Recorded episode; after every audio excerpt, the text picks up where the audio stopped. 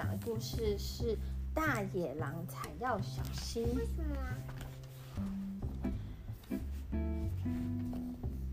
大野狼说啊，小的时候奶奶常常念故事书给我听，在故事书里面，大野狼全部都是大坏蛋。故事书里面总是说要小心大野狼哦，大家好像都很怕大野狼，可是事实才不是这样，大野狼才不可怕，可怕的是在大野狼肚子里面装石头的小羊，还有小红帽，还有用锅子煮大野狼来吃的小猪，他们才可怕呢。奶奶总是跟。那个时候还是小孩的小野狼说：“野狼才要小心呢。”大野狼说：“肚子好饿，好饿哦！今天也要出门去打猎，要小心那群可怕的家伙。要小心谁啊？小猪、小羊，还有小红帽。好香哦！”大野狼说。嗯，圆滚滚、胖嘟嘟的小猪兄弟们看起来好好吃哦。猪大哥背着稻草，猪二哥背着木柴，猪小弟是拉着砖头，拉着一个车，然后车上都放着砖头，跟故事书里面一模一样哎。小只的最可怕。用砖块盖好的房子，怎么样都吹不垮。大野狼生气了，就从烟囱跳进房子里。猪小弟已经在那里等着，他在火炉上放着放了锅子，要把大野狼煮来吃。大野狼看着故事书，里面这么说：“嗯，好。”那大野狼继续翻着他的故事书，看着看着，哎，羊妈妈出现了，哎。羊妈妈说：“小猪兄弟，你们好啊！”小猪兄弟们说：“羊妈妈好，小羊今天没有一起出门吗？”妈妈说：“啊，孩子们今天在家里看家，不知道他们现在好不好？”大野狼说：“嗯，这个也跟故事书上写的一模一样哎，这样子，那我先去吃小羊好了。”大野狼在森林里面走啊走走，嗯，找到了小羊的家。小羊们说：“我们才不会帮你开门呢！你的声音哑哑的，跟妈妈不一样。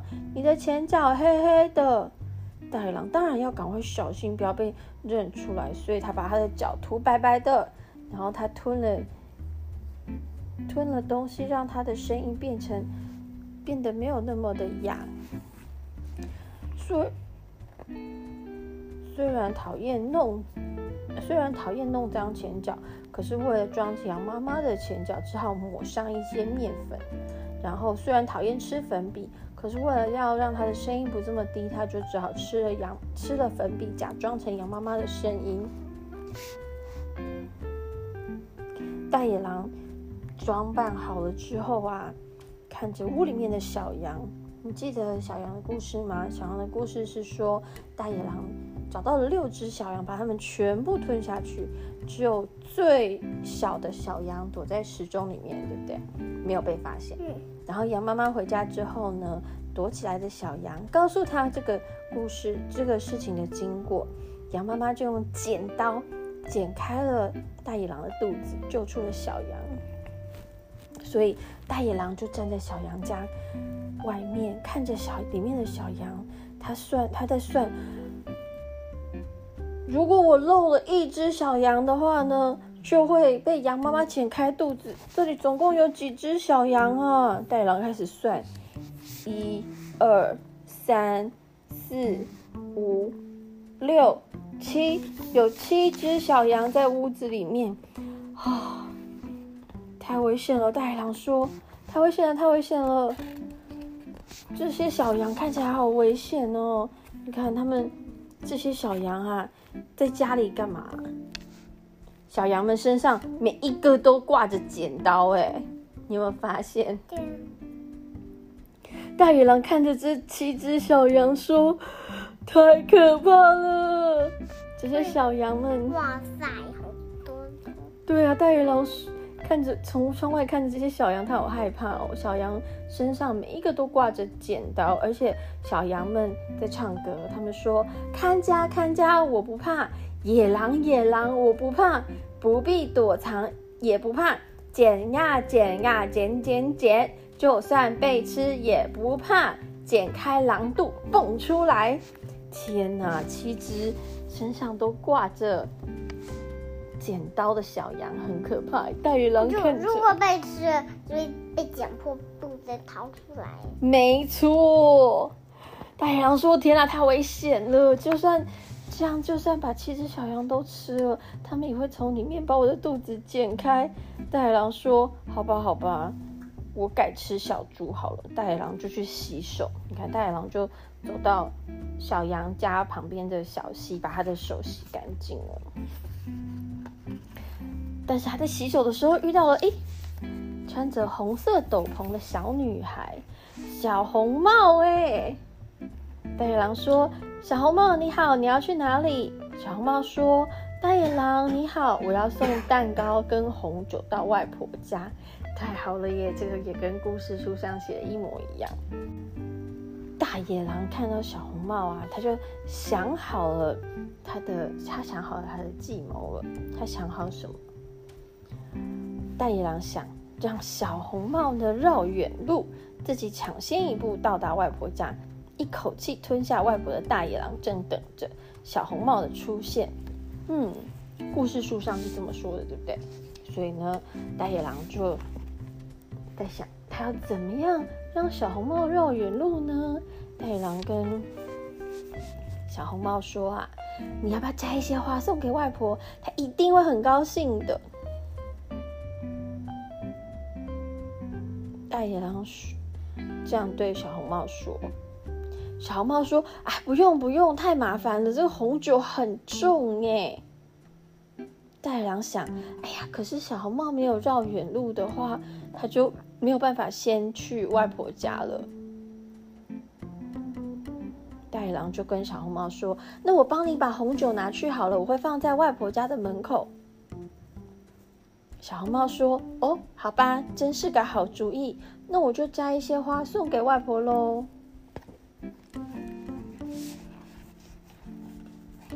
小红帽对着大野狼说：“大野狼，你不可以用跑的哦，这样子蛋糕会变形哦。你也不可以跌倒哦，不然酒瓶会摔破哦。”大野狼说：“包在我身上，你尽管多摘一些花。”大野狼想：“太好了，这样子小红帽就会绕远路，这样子我就可以先到外婆家去，一口气吞下外婆。”不过得要注意哦，蛋糕不要摔了，而且酒瓶不可以破。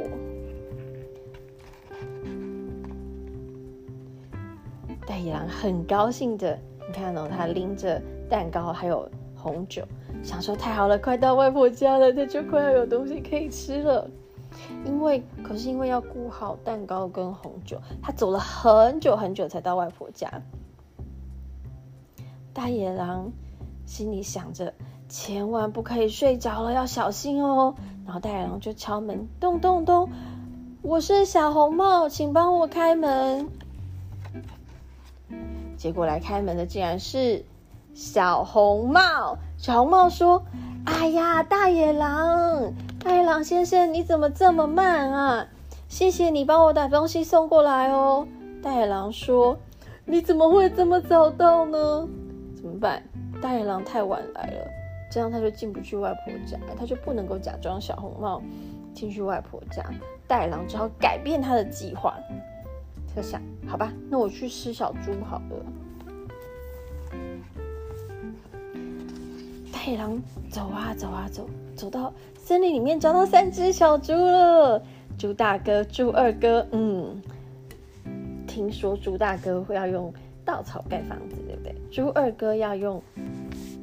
树枝盖房子，这样他就可以把他们的树、他们的房子都吹倒。嗯，大野狼想，那我就吃猪大哥跟猪二哥。只要小心猪小弟就没问题了。结果啊，他就一路跟着小猪们要回家，没想到三只小猪说：“我们盖了一栋好坚固的房子哦。”